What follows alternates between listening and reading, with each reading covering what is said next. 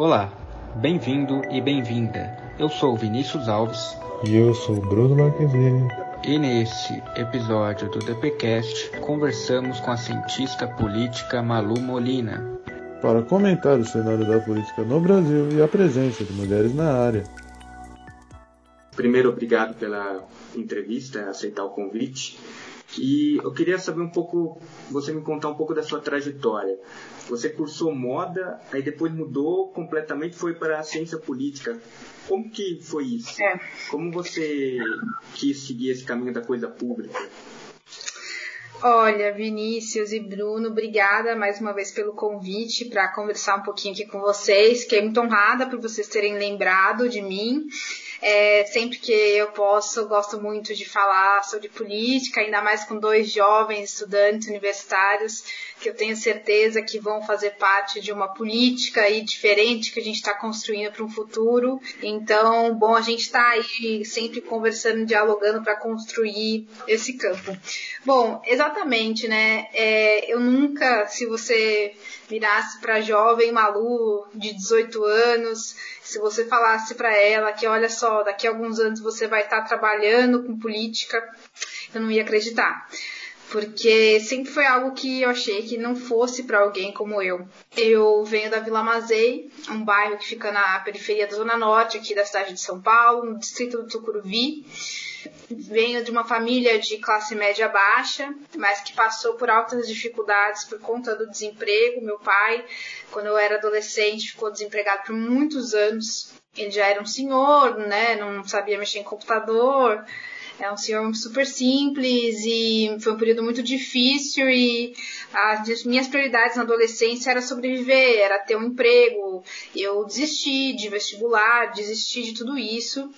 E eu só fui voltar a pensar em fazer algum curso, em continuar a estudar, quando eu consegui um primeiro emprego com carteira assinada, né? Um emprego com todos os direitos garantidos, com algo fixo, que foi como vendedora de roupas na Galeria do Rock, no centro de São Paulo. E quando eu tive esse emprego, eu comecei a incentivada pelos meus pais. Apesar de toda a dificuldade, eles nunca deixaram de sonhar com um futuro diferente para mim. E eles tinham muitas dúvidas, mas uma certeza de que eu, um caminho para um futuro melhor que o deles seria estudando, fazendo uma faculdade que eles não fizeram. Então eu fui a primeira da minha família a conseguir fazer faculdade. E quando eu, muito né, inspirada pelos meus pais, não, não desista em continuar estudando, eu decidi escolher o curso de moda, porque desde os meus 14 anos eu trabalhava com indiretamente com moda, né? Moda não é um desfile no Fashion Week. eu trabalhava em lojinhas aqui da Vila Mazei, né? Brechó, costura, com alguma coisa desse sentido. Até que eu fui parar na Galeria do Rock, também numa loja de roupas, e eu imaginei que moda talvez fosse algo que tivesse a ver comigo. Mas eu não me sonhava, sabe, fazendo alguma outra coisa além disso.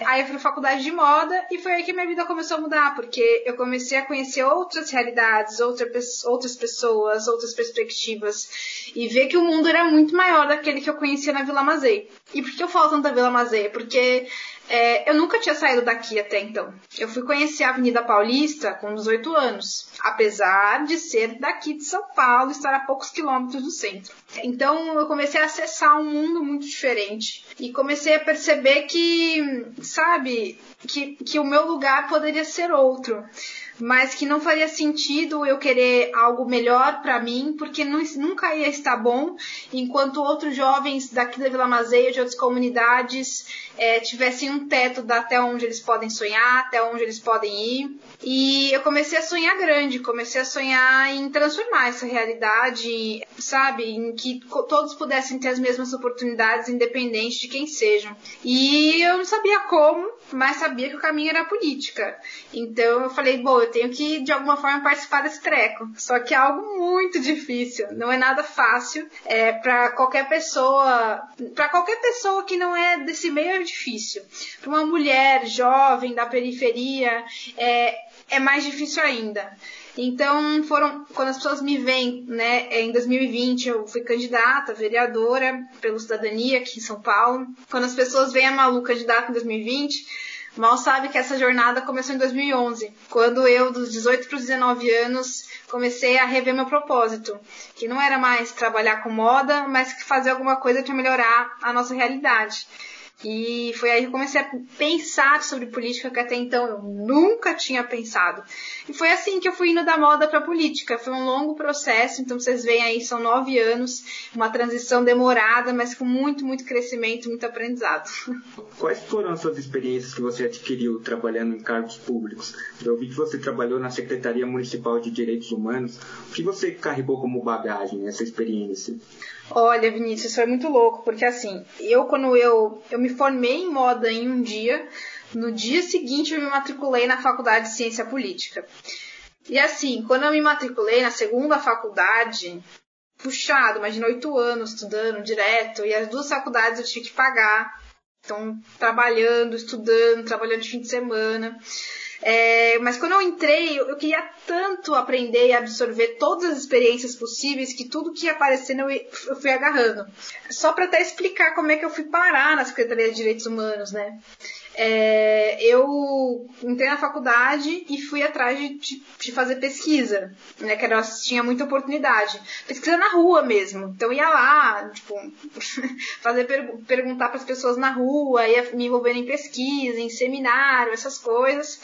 É, até que um dia eu vi uma propaganda na faculdade de inscrição para o Conselho Municipal Participativo. Não é um cargo público remunerado, mas foi a minha primeira experiência é, de, de, digamos, fiscalizar e cooperar com os trabalhos da Prefeitura Regional aqui da, do meu bairro, que é de Santana do Curuvi Mandaqui. Então, eu fui eleita conselheira minha primeira eleição, caraca, foi em 2015, faz tempo. Nem lembrava quando foi já. Então foram dois anos atuando. Eu fui a primeira mulher a ser a coordenadora do conselho. Me inscrevi, fui eleita pelos conselheiros. E, era, e aí começou a experiência, sabe? De entender como que funciona uma subprefeitura, de sentar com o subprefeito, de levar as demandas, de organizar audiência pública, de ouvir as pessoas, de conseguir tentar ali controlar as brigas, as desavenças e tentar encaminhar as coisas. É, então essa foi uma, uma, primeira experiência e que também me abriu as portas para a segunda, né, que foi lá na Secretaria de Direitos Humanos. Então, esses, esses anos em que eu fui conselheira, em que eu atuei lá na secretaria, é, foram anos em que eu tive muito ligada aqui ao, de certa forma, ao executivo municipal. Então, entender, é, sabe, desde como que é feita a política pública, como é medida, quem que decide, qual é, por que, que ela está sendo executada de uma maneira e não de outra, o que, que é uma licitação, por que, que as coisas demoram, por que que dá, como poderia ser mais rápido, como poderia ter mais diálogo.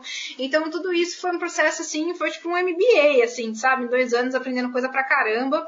E quando eu estava na Secretaria de Direitos Humanos, tem um fator político também que me ensinou muito e que me fez querer me candidatar no futuro.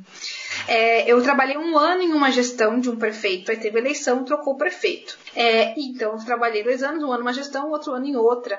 E foi aí que eu percebi, assim, o, o que, que é ter poder, né? De você ah, não, mudou a gestão, essa secretaria acaba, essa aqui surge, essa coordenação não quero mais, essa daqui vai ser desse jeito, e o quanto que isso impacta na vida das pessoas. Então, é, às vezes, aquilo, sabe, me fez, tipo, sair, descer da teoria política que eu estudava na faculdade para ver a realpolitik, né, a, a realidade. E muitas vezes a gente fala, ah, mas o cara é eleito, ele não vai mudar nada, porque tem um sistema, de fato, não é, o cara vai mudar tudo e é manda-chuva. Não, é, claro, não é assim. Mas tem muito poder. Então, só quando você. Isso eu estou falando só do executivo, que foi essa experiência que eu tive. Só de você, tipo, sabe, montar uma secretaria do zero, direcionar, direcionar, redirecionar, eliminar ou criar novas políticas, isso já vai mudar a vida de milhares e milhares de pessoas. E aí isso eu vi na secretaria, pro bem e pro mal. Acho que tiveram acertos, tiveram erros também nessas mudanças, né? Mas isso é política. E, e as mudanças são tomadas de acordo com aquilo que as pessoas votaram, né? Um projeto, ou deveria ser.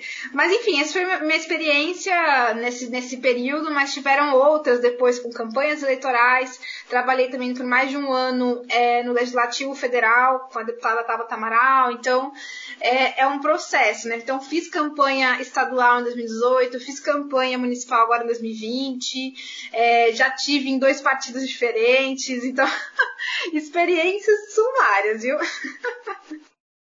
Oi, Malu primeiramente aí eu queria também agradecer igual o meu amigo aqui pelo convite aí por ter aceitado. Você não sabe quanto significa pra gente.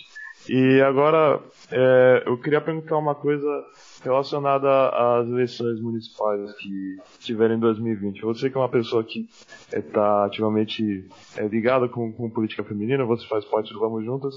Eu queria que você fizesse uma análise do desempenho das candidatas, é, das mulheres candidatas no, no, país como um todo. Eu queria que você analisasse se, sabe, já foram, esse número de candidatas já é o ideal, você acha que tem como as mulheres entrarem ainda mais é, na política? Eu queria que você desse um feedback.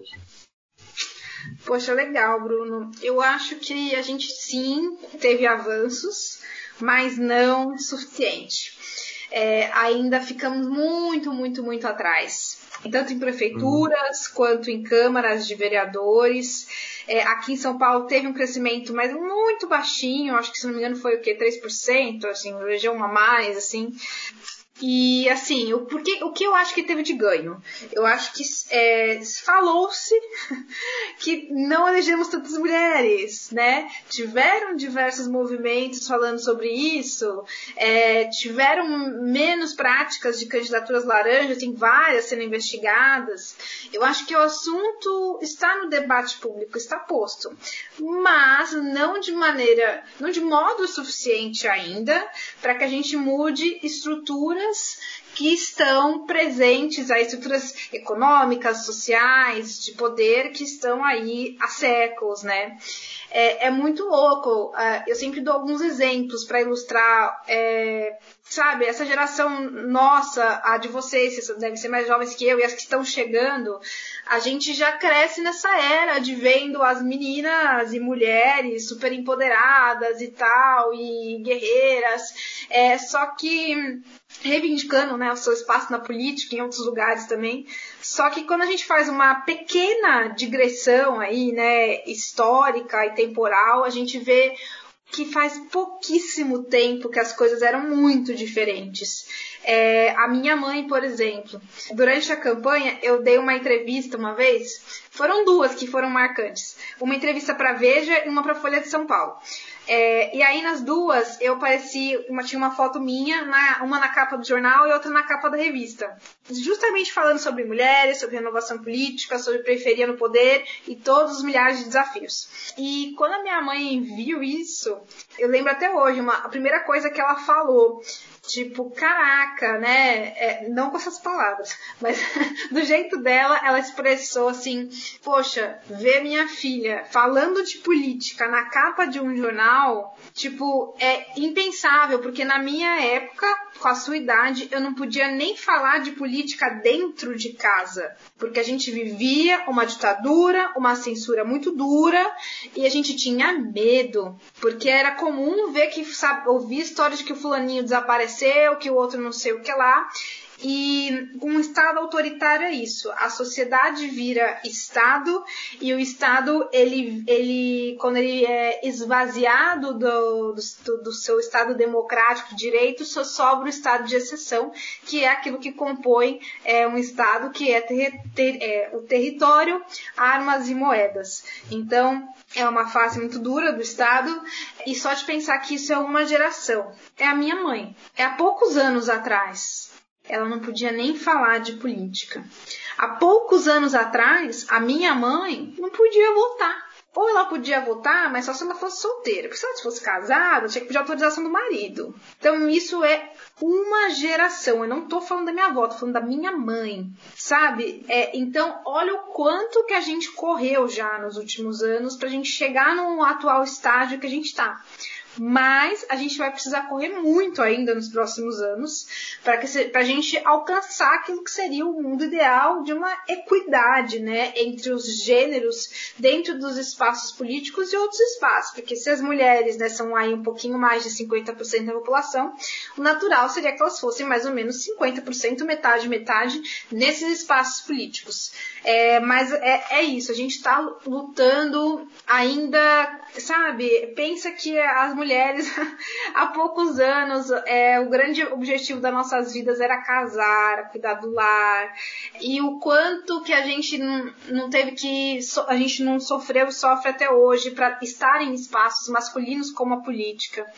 Então eu acho que é assim, meninas, a gente teve um avanço no debate público. Acho que para as próximas gerações vai ser cada vez mais natural ver as mulheres nesses espaços, mas a gente ainda está lutando contra uma estrutura que eu falei para vocês que é cultural, que é social, que é econômica e que é política. Então, eu acho que essas eleições mostraram que assim, teve um debate, mas não foi assim, tipo, uau, que crescimento! Eu acho que para a gente conseguir de fato ter um crescimento grande de mulheres na política nos próximos anos, a gente vai precisar atingir todas essas esferas. Então a gente vai precisar de um esforço coordenado de empresas, de partidos políticos, de sociedade, de escolas, assim, de todo mundo para falar dessas desigualdades. São várias. As faltas de mulheres na política é uma delas. Você participa do movimento Vamos Juntas. Eu gostaria que você falasse um pouco mais desse movimento e como ele ajuda a aumentar a representatividade da mulher na política. Olha, gente, eu decidi me candidatar pela primeira vez em 2018. Era meu último ano de faculdade, estava entregando TCC. E eu só resolvi ser candidata por dois motivos. O primeiro foi porque eu, é, é porque eu fui selecionada para a turma de líderes do Renova BR, a primeira turma, que também é um movimento que eu faço parte é, que na verdade é uma escola política de formação. E eu já era, nessa época, filiada ao partido que a Tabata se, se filiou. E ela era a única, basicamente, mulher da mesma, da mesma idade, que tinha uma visão de mundo parecida com a minha, que também vinha da periferia, que estava se candidatando. E isso me deu muita força para falar: não, cara, é isso, vou me candidatar. E o Vamos Juntas, ele cumpriu esse papel esse ano de 2020 de pegar pela mão mulheres líderes que já têm uma trajetória de, de um jeito ou de outro, das mais diversas possíveis que vocês possam imaginar. É um movimento nacional, então pensa em todos esses diversos Brasis que existem dentro do Brasil, né? Deu a mão e falou: você pode e a gente vai te ajudar. Não vai ser fácil, mas nós vamos juntas. Esse é o nosso movimento. É, então ele é suprapartidário, ele é nacional, liderado pela deputada Tabata Amaral, junto a um time muito capacitado de mentores e mentoras que acompanharam essas candidaturas é, durante esse ano inteiro de 2020 estão dando mentoria, ajudando a desenvolver os pontos fracos, a potencializar os pontos fortes, tem dando aulas de formação também, porque eu costumo brincar, né? Uma das coisas também, por que que estar no Renova me fez lá atrás, a, a, me, me encorajou a me candidatar, porque apesar de eu já ser conselheira, já trabalhar, já tava, já ter estado em um cargo público, já fazer parte de outros movimentos sociais, movimentos de renovação, é, e estudar a ciência política, ou seja, eu estava muito espaço na frente de talvez outras pessoas por essas experiências, pela, pela trajetória, mas ninguém nunca me ensinou como é que fazia uma campanha, como é que eu montava um time, o que, que eu tinha que olhar, como é que eu me relacionava com o partido, como é que era esse mundo. É, porque é muito diferente do você estudar ciência política, é muito diferente de tudo que eu já tinha vivido. Então, isso é uma coisa extremamente importante, a formação. É, não, a formação não é só de liderança é uma formação de fato para você entrar nessa jornada de corpo e alma, entender o funcionamento mais ou menos do que seria uma campanha política, né? Que é um nada usar aí uma palavra, né, do momento aí, que é um empreendedorismo de fato político. Você de fato abre uma empresa, você vira um CNPJ, um número, né? Então é, é, é uma jornada. Então acho que o Vamos Juntos ele teve esse papel de aglutinar, aglutinar mulheres diversas lideranças em todo o país dar as mãos, falar vamos juntas, o que, que você tem de dificuldade, onde eu posso te ajudar, é, conectar essas mulheres com mentoras, dar formação, acompanhamento de basicamente 24 horas. É, e foi, foi, foi isso, né? Eu acho que o Vamos Juntas é isso, foi isso em 2020. Agora, em 2021, não sei, ainda não foi decidido quais são os próximos passos, mas acredito que o movimento deva continuar aí para as próximas eleições também. Malu, e agora você falando né, de preconceito com, ainda com relação às, às, mulheres, eu queria saber agora se existe um preconceito com, pela sua idade. Assim, você que é relativamente nova assim, no mundo da política, né? Eu queria saber se as pessoas se existe um empecilho, assim, a gente geralmente vê figuras políticas com mais idade, assim, na casa dos 40, 50 anos. Olha, é, vou te falar que não é uma resposta tão fácil, mas eu vou te dar algumas experiências práticas que talvez ajude a gente a analisar, mesmo que qualitativamente, né? É, várias vezes eu saí na rua, ia conversar com as pessoas, entregar o panfleto, e quanto mais velha era a pessoa, né? Vamos fazer assim, as pessoas mais velhas, não idosos, mas pessoas mais velhas. Mas, digamos assim, que 70% homens. tem um preconceito um pouco maior. É, pelo menos na minha experiência prática. Por quê? Eu entregava o panfleto e antes de mais nada, da pessoa ler, perguntar da proposta, ela, ela perguntava: Mas você é filho de quem? Né? Mas você, né? Ou seja, qual é o, o homem que está por detrás de você? Você é casada com quem? Você é filha de quem? Você é parente de quem? Da onde que você veio politicamente? Aí você fala, cara, não, eu sou filho do seu Wilson, da dona Sueli, eu moro na Vila Mazei, eu sou, sabe, daqui, e eu quero ser política porque eu acredito que esse é o caminho pra gente mudar e ter uma sociedade menos desigual, que é o nosso maior problema, etc. E você conversa com a pessoa. Aí a pessoa ela começa a duvidar, né? Ah, tá, então tá bom. Que você tem? Aí você fala, poxa, já fui conselheira, eu sou jovem, sou jovem, mas apesar de ser jovem, olha só a quantidade de coisas que eu fiz. Eu era da moda, fui pra política, tive que correr muito esses anos, fiz isso, isso e aquilo, faço parte de tais movimentos, já fundei tais projetos, acredito nisso e naquilo. Aí a pessoa olha tudo ah, mas a política não muda e etc. A pessoa, a pessoa fala isso, mas ela volta sempre nos mesmos, né? Ou seja, ah, você não vai mudar nada, mas eu então vou votar sempre no mesmo candidato aqui. Então eu via que tinha assim, esse preconceito da idade, mas que ele geralmente, no meu caso, vinha acompanhado de outros preconceitos, né? O que tem a ver com tudo isso, né? Daquilo que a gente conhece da política, né? Cresceu conhecendo da política. Então, eu diria, ah, Malu, você acha que o que te prejudicou mais foi ser, foi ser, jovem ou foi ser mulher? Não prejudicou, mas que você teve mais preconceito, que enfrentou mais preconceitos por isso, né? É, eu diria com certeza ser mulher.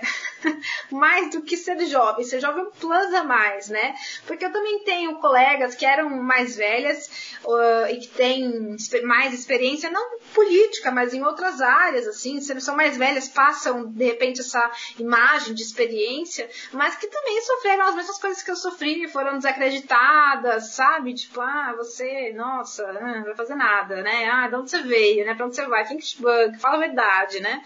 Então é mais, mais ou menos isso que a gente enfrenta, sabe? Então, e aí eu acho que entra a transformação que a gente falou do ponto de vista social e cultural, né?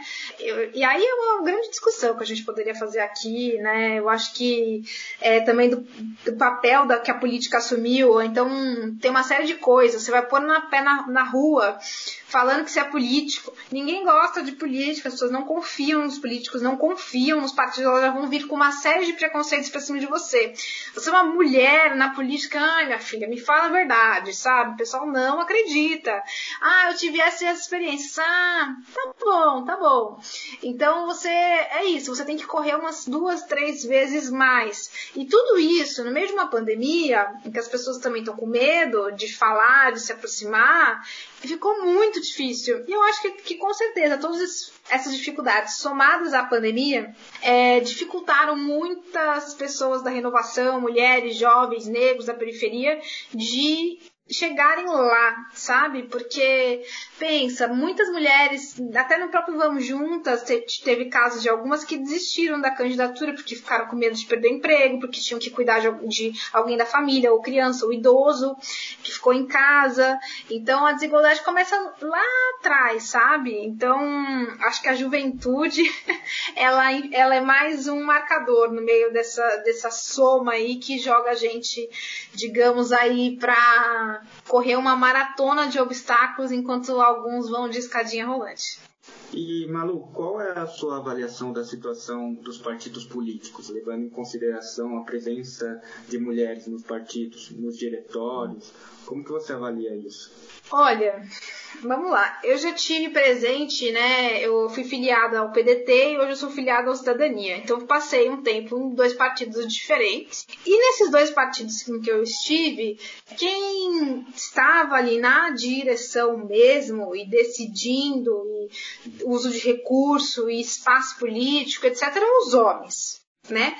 Não que as mulheres não existissem nesses espaços, elas estão lá, elas estão liderando, elas estão em outras posições, estão presentes no partido. Não teve uma reunião que eu fui, seja num partido ou no outro, que não tivessem mulheres, mesmo quando elas normalmente são minoria.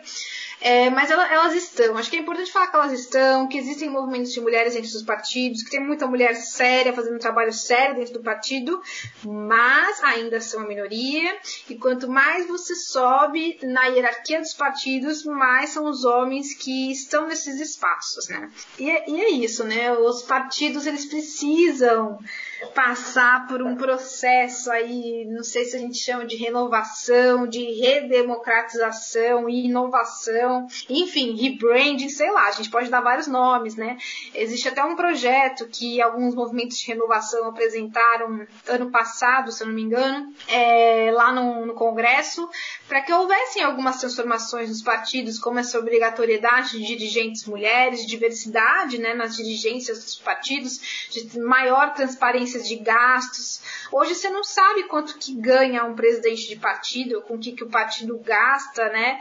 É, então, uma série de coisas, assim. Então, eu acho que em relação a mulheres no partido, existem mulheres, existem mulheres fazendo um trabalho sério, mas ainda os homens são a maioria e aparentemente isso ainda vai demorar bastante para mudar. E com certeza, quando a gente tiver mais mulheres nos espaços de direção, de decisão dos partidos, eu acho que isso vai ser um passo muito muito importante para que a gente também tenha mais mulheres eleitas, mais mulheres candidatando. Não um passo fundamental, não só isso, mas um passo muito importante, né? É, mas eu, eu acho que, mais uma vez, se não tiver nenhuma mudança na lei, se não tiver algo que acelere esse processo histórico, acho que a gente vai estar tá falando de coisa de, de mais de 50 anos para que isso mude. Então, por isso que a gente não pode esperar e tem que fazer a mudança acontecer.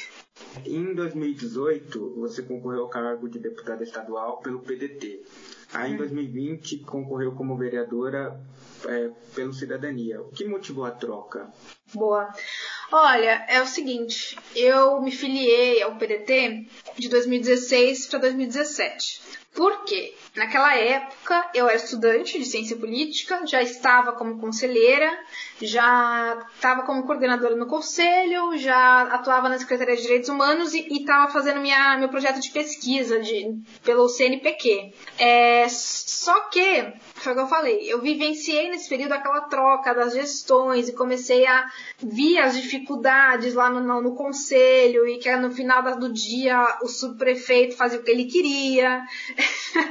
então eu comecei a ver uma série de coisas que foram mostrando o que é o exercício do poder público, né? Por que, que a gente chama essa palavrinha? É muito importante, poder. E fui, e fui cada vez mais tendo certeza que é pela política institucional, disputando eleições, que a gente de fato consegue fazer grandes transformações. Uma vez um professor meu me provocou e falou: Ah, Malu, se você acreditar nisso, você não tem que ficar o seu tempo todo trabalhando em pesquisa, lá no, no aparato burocrata ali do governo, um cargo assim, né, que eu, eu tinha técnico ali no executivo municipal.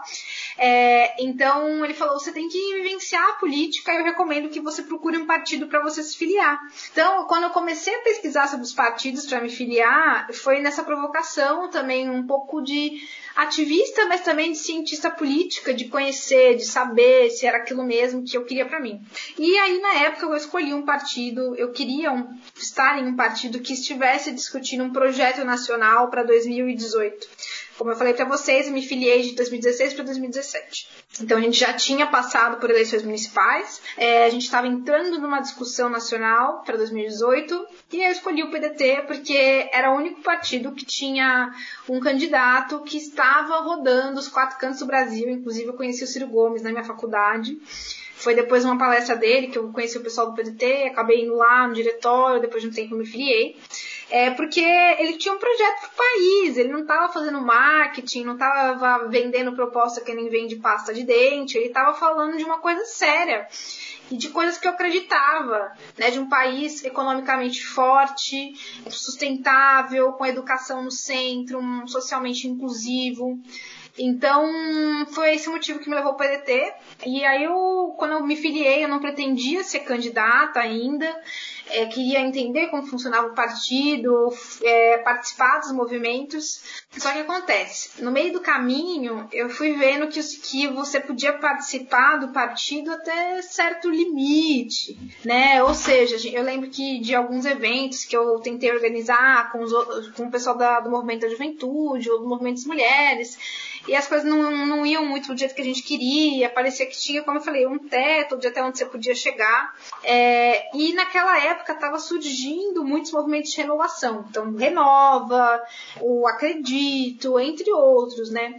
E aí eu comecei também a participar desses movimentos. Aí fui candidata em 2018 pelo PDT, ficamos esse tempo tudo lá, até que veio um episódio de afastamento da Tabata, é, e como eu falei para vocês já, eu trabalhei com ela desde o começo do mandato, é, no comecinho ali de 2019. É, fiz campanha com ela também em 2018, a gente estava na mesma chapa, eu estadual, ela a candidata a deputada federal. E aí o, partido tomou uma decisão de afastar a Tabata, né? É, por conta da decisão contrária à decisão do partido no, na reforma da Previdência. E eu achei aquilo muito errado. Eu achei aquilo uma decisão muito equivocada. Foi, é, não concordei com as coisas foram conduzidas. Teve muita mentira, muita papagaiada.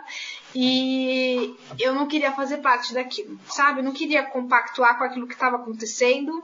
Eles afastaram a Tabata, eu me afastei deles, fiquei ao lado da Tabata. E quando eu decidi me candidatar novamente, agora em 2020, a primeira coisa que eu busquei em um partido foi um compromisso com a renovação política que eu, que a Tabata e que outros líderes de outros movimentos buscamos e representamos. A gente não estamos num partido porque acreditamos num projeto, só que nós temos nossas desavenças. A gente não vai concordar em 100%, a gente concorda na maioria, mas um ponto ou outro a gente vai discordar.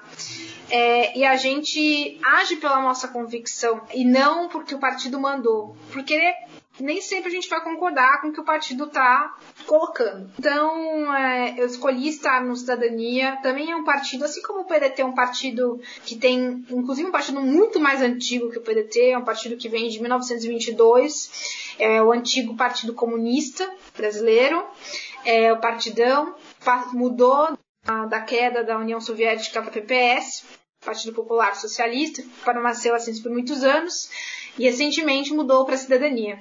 O Partido Comunista, assim como muitos comunistas de coração, acreditavam em um sistema menos injusto, em um sistema em que políticas sociais, em que, em que a gente tivesse um Estado de fato democrático que promovesse mais igualdade e justiça. O Cidadania sempre fala, ele nunca deixou de acreditar nisso. Ele deixou de acreditar no comunismo, no socialismo e no meio para chegar nesse fim. E hoje o partido, assim como eu, acredita que o meio para chegar nesse fim é através de um Estado moderno, eficiente, de uma política com outras práticas daquelas que a gente vê nos noticiários policiais, basicamente, e que seja mais representativa. É, então, é nisso que a gente acredita. Um Estado moderno, eficiente, que consiga garantir políticas de bem-estar social com responsabilidade fiscal e radicalizar a democracia com uma política mais representativa. Então, é, vejo que, e desde então, sempre fui super bem recebida no Cidadania. Estou muito feliz onde eu estou, tem um espaço muito legal para construção de, é, e, e abrindo espaço mesmo para mulheres, para jovens. Tem uma amiga que estava no Vamos Juntas também, que é a Isabela Souza. Ela virou presidente do partido lá em Salvador. Então, uma mulher jovem, mais jovem que eu, assumindo a direção de um partido numa capital. Então, isso mostra que, de fato, o partido está abrindo espaços, né? É, então, foi isso que me motivou essa troca. Eu não concordei com a atitude do PDT, é, não queria fazer parte daquilo e busquei um outro partido que não compactua com esse tipo de, de comportamento, de política, de atitude e que está numa direção, acho que olhando um lugar que eu quero chegar mais próximo do que onde eu estava antes.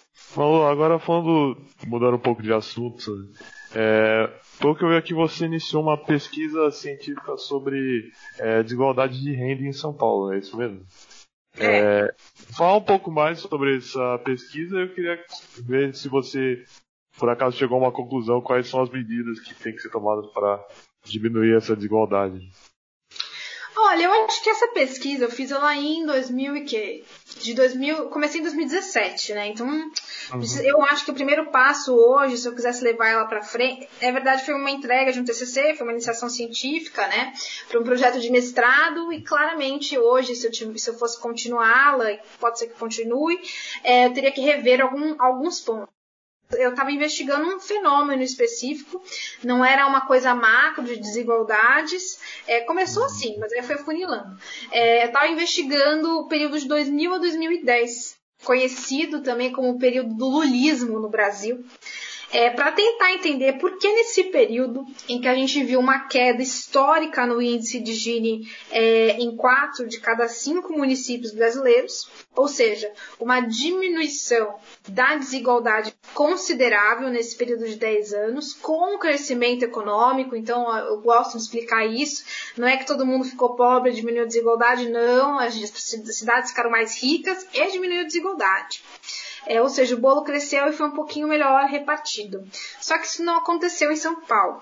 O bolo cresceu pra caramba, mas a desigualdade ficou maior. É, na verdade, o que, o que foi investigado ali, eu tive que fazer uma regressão aí para os anos 90, foi uma mudança é, econômica aqui na cidade de São Paulo é, do perfil econômico da cidade, que passa é, a ser um, um, a capital, uma capital industrial, uma capital voltada para uma indústria, digamos, mais tecnológica, ligada um pouco ao, a bens de capital ela vai, ela vai diminuindo, ela vai encolhendo essa indústria e com ela vão encolhendo também empregos mais qualificados. As pessoas, a gente vive um período intenso dos anos 90 para os anos 2000 de desemprego e de muitas pessoas com queda na, na renda, mas por uma mudança que não era só São Paulo, mas era global. Né? Então você vê nessa época a, o crescimento é, do mercado chinês e a, e a concorrência, a gente gente não conseguindo acompanhar essa concorrência, então muitas indústrias fecham. É, e você tem, na verdade, uma, uma transformação do padrão econômico da cidade de São Paulo, que vai de um coração industrial, é, pensando sempre que não é uma indústria, é, não é uma indústria assim, assim que qual era, o diferencial, uma indústria ligada a um setor assim é, mais tecnológico, uma, é, não é uma indústria ligada à exportação de commodities, ao agronegócio, também, mas tinha ali um, um algo que estava sendo desenvolvido, né? É, a, como vocês falam, é uma indústria voltada à produção é, de, é, de bens de capital, né? mais até do que máquinas e manufaturas, as máquinas que fazem as máquinas, né? É, e isso tudo foi encolhendo muito. Foi uma transformação global e que impactou muito São Paulo na década de 90 para os anos 2000. Então você vê uma transformação dessa, é, dessa metrópole industrial para a capital dos serviços e coração financeiro do Brasil.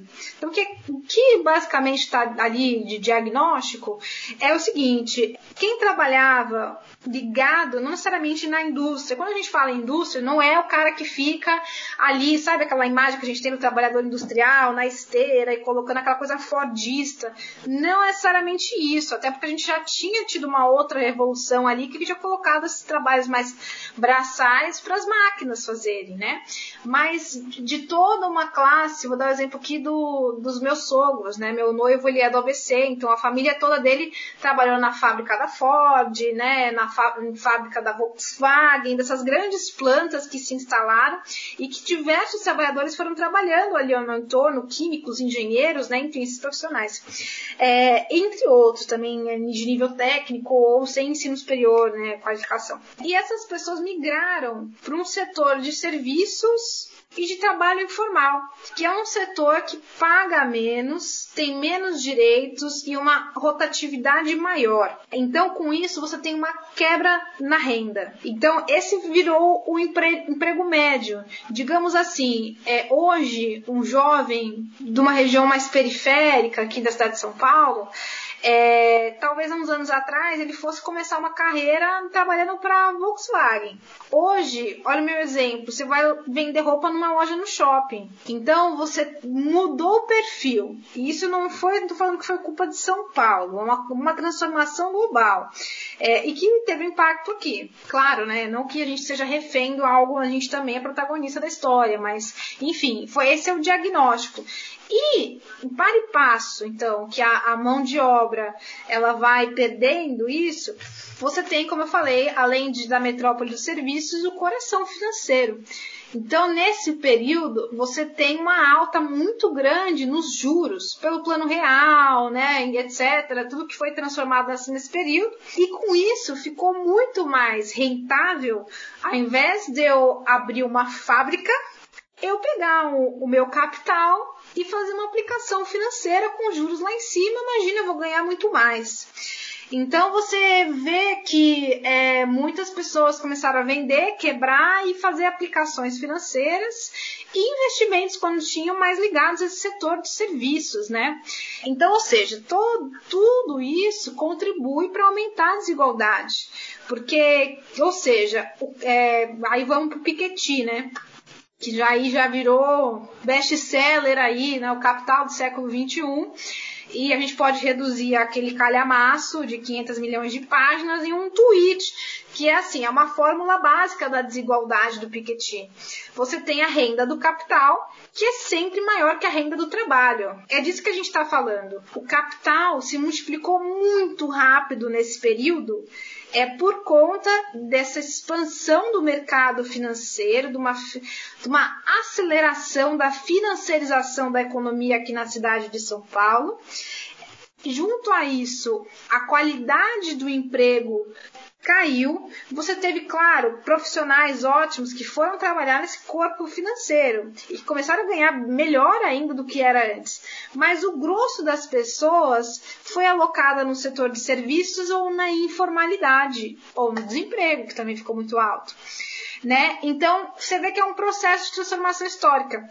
E que isso é, em São Paulo foi tão forte é, que mesmo no lulismo isso não conseguiu ser absorvido. Né? Então você vê muitos, e, e notadamente, também um fator interessante, notadamente os municípios é, que cresceram mais, que reduziram as desigualdades, foram os municípios que tiveram um crescimento da sua atividade industrial mas não industrial, a atividade industrial que nós tínhamos aqui em São Paulo em desenvolvimento. Vou nem falar que a gente tinha uma grande, nossa, indústria, não, mas tinha aqui um desenvolvimento. A indústria que cresceu nos outros estados é notadamente a, indústria ligada à exportação de commodities por conta do boom das commodities também que ocorreu no período do Liso pela expansão astronômica da China como nosso principal cliente. É, então, é isso, assim, sabe? É, e aí você vê, eu estava estudando essa tranqueira, num momento, em, aí ligando por que, que eu fui naquela época ao PDT, ao projeto do Ciro, o Ciro estava falando disso estava falando, caraca, a gente precisa de um projeto nacional de desenvolvimento no Brasil, olhando para a atividade industrial, olhando para a criação de patentes, investimento em ciência e tecnologia, e a gente começar a, a gente a superar esse nosso déficit estrutural de balanço em que a gente vende é, aquela, né, uma coisa até meio clássica, assim, a gente vende a laranja e importa o suco a des, né? A gente exporta soja e compra iPhone que é muito mais caro, a conta não fecha. É um pouco, pouco disso, né? Então a conclusão é que não é, tem todo um processo econômico por detrás é, da, do aumento das desigualdades em São Paulo e que ele não conseguiu ser absorvido é, pelas políticas do lulismo né? Então, enfim, tem aí uma discussão também de o fato da prefeitura e do governo de São Paulo ser de oposição ao Lula, é, ter dificultado a gente ter mais PAC, né? Programas federais, do Bolsa Família ter demorado para chegar em São Paulo. Tem uma discussão, mas não é o principal. É, chegando agora na reta final, qual sua expectativa para o novo mandato do prefeito Bruno Covas? E eu gostaria de saber um pouco, a Tabata, sua aliada, ela apoiou o Boulos, e o seu partido Cidadania apoiou o Bruno. É, teve uma conversa entre vocês duas sobre isso? Como foi? Olha, é, eu acho que assim, é, antes de mais nada, eu acho que no segundo turno em São Paulo ganhou a democracia, né? É muito mais tranquilo perto do que a gente tinha passado aí nos últimos anos, né, gente? Ter que escolher entre Bruno e Bolos é uma glória, né? perto do que foi as últimas eleições. É diferente do que a gente viu no Rio também, né? No Rio você tinha ali o Crivella, que uma das, né, digamos aí, umas gestões mais nefastas e ligado também a esse projeto obscurantista do governo federal, do bolsonarismo. E, o, e você vê, né, o candidato lá, o Eduardo Paes, ele que já tinha sido prefeito, e eu acho que esse é um fenômeno legal de comentar, que na, maior, na grande parte das cidades, né, as pessoas elas foram mais conservadoras. Elas, elas votaram num antissistema em 2018 e hoje elas estão com medo do antissistema, né?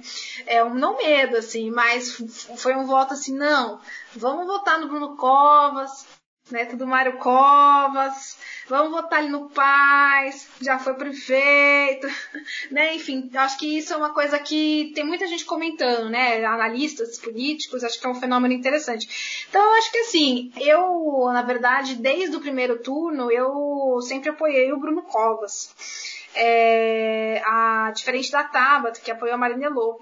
Mais uma vez, a Tabata hoje ela não está afiliada né, a nenhum partido, é, não está, digamos assim, né, em algum grupo político, ainda está acho que no processo de decisão, mas eu tomei essa decisão antes. Então hoje eu estou no grupo político de cidadania que tomou a decisão de, é, de ir apoiar o Bruno Covas, fez parte da chapa desde o começo, da chapa Todos por São Paulo, aqui na cidade. É, e eu tô, assim, tô, tô otimista, viu, com, a, com o mandato do Bruno. Eu tô, inclusive, eu falei tanto do Paz, né?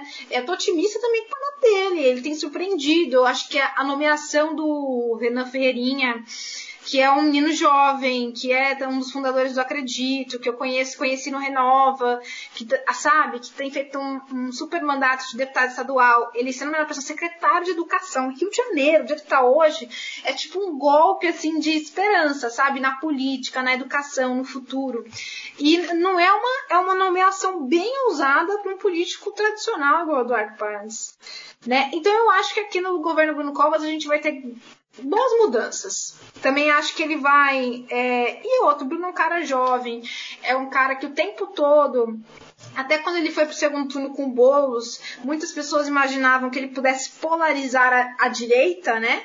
Pelo, por Boulos ser de um partido mais à esquerda. Mas não, ele nunca deixou de manter o discurso daquilo que ele acredita, que é num centro democrático, é, digamos assim, é, a ideologia social-democrata na raiz ali, digamos, a fundação aí do PSDB, né? Que é social-democracia, Estado de Bem-Estar Social. É, então ele trouxe muito isso, assim, muito forte. É, e eu tô otimista. Eu li todo o programa de governo do Bruno e eu acho que está super alinhado com a, essa minha visão de mundo que eu comentei com vocês. É, de sim, estamos falando de um estado de bem-estar social, não estamos falando de um estado mínimo, ultraliberal, nem de, um, de uma visão estatizante, corporativista de estado, né, nem lá, nem cá, uma visão social-democrata é, que quer a construção de um estado de bem-estar social e não acha que isso vai ser feito com o ultraliberalismo, é, mas que algumas políticas de privatização são importantes, e também não acho que isso vai ser construído com a, um aumento do Estado ou com o corporativismo tomando conta, porque isso vai travar. Então eu acho que é uma visão moderna que ele tem de Estado, então eu tô um mix de esperança, ansiosa, também para que essas transformações aconteçam e torcer pelo melhor. Estaremos aí para cooperar, também para fiscalizar, para cobrar, para agir junto. É, eu, no dia da, da eleição, até comentei, assim, né? Eu acho que Bruno Covas, a gente, apesar dessa eleição ter sido um sopro de esperança, a gente ainda vive num país extremamente polarizado, né? Do dia da pra noite também que acabou a polarização, ela está aí. Eu acho que o Bruno Covas, ele tem essa função de, de unir os diferentes né, unir os diferentes para fazer é, a diferença de fato aqui no governo da cidade de São Paulo, que não é fácil. Tem muita leitura que aqui o governo municipal dessa cidade, que é a maior das Américas, a maior do hemisfério sul, não existe uma coisa de 12 milhões de habitantes gigantesca igual é São Paulo. Então é muito difícil, os desafios são muito grandes. Mas eu tô, tô otimista que acho que, que o Bruno vai, vai mandar bem e a gente vai estar tá aí agora todo mundo pro São Paulo. Quem votou, quem não votou, a gente tem que estar tá junto para. Eu acho que é isso. Eu falei, o Bruno Covas é um desafio de unir os diferentes. E eu acho que ele é a pessoa certa para fazer isso. Certo. E por fim, quais são os seus planos é, daqui dois anos? Ah, essa é uma boa pergunta. Essa é uma boa pergunta. Olha, vai gente... ser, vai ser candidatar à presidência, assim, só uma. Não, pelo amor de Deus. Não. Olha, gente, putz, vamos lá. É, como eu falei para vocês, é, minha prioridade no momento é cooperar para esse projeto que eu venho trabalhando desde 2016, que é um projeto de uma São Paulo economicamente forte, então, como a gente reduz o desemprego, traz emprego de qualidade, distribui renda, cria política social, políticas efetivas para uma economia melhor.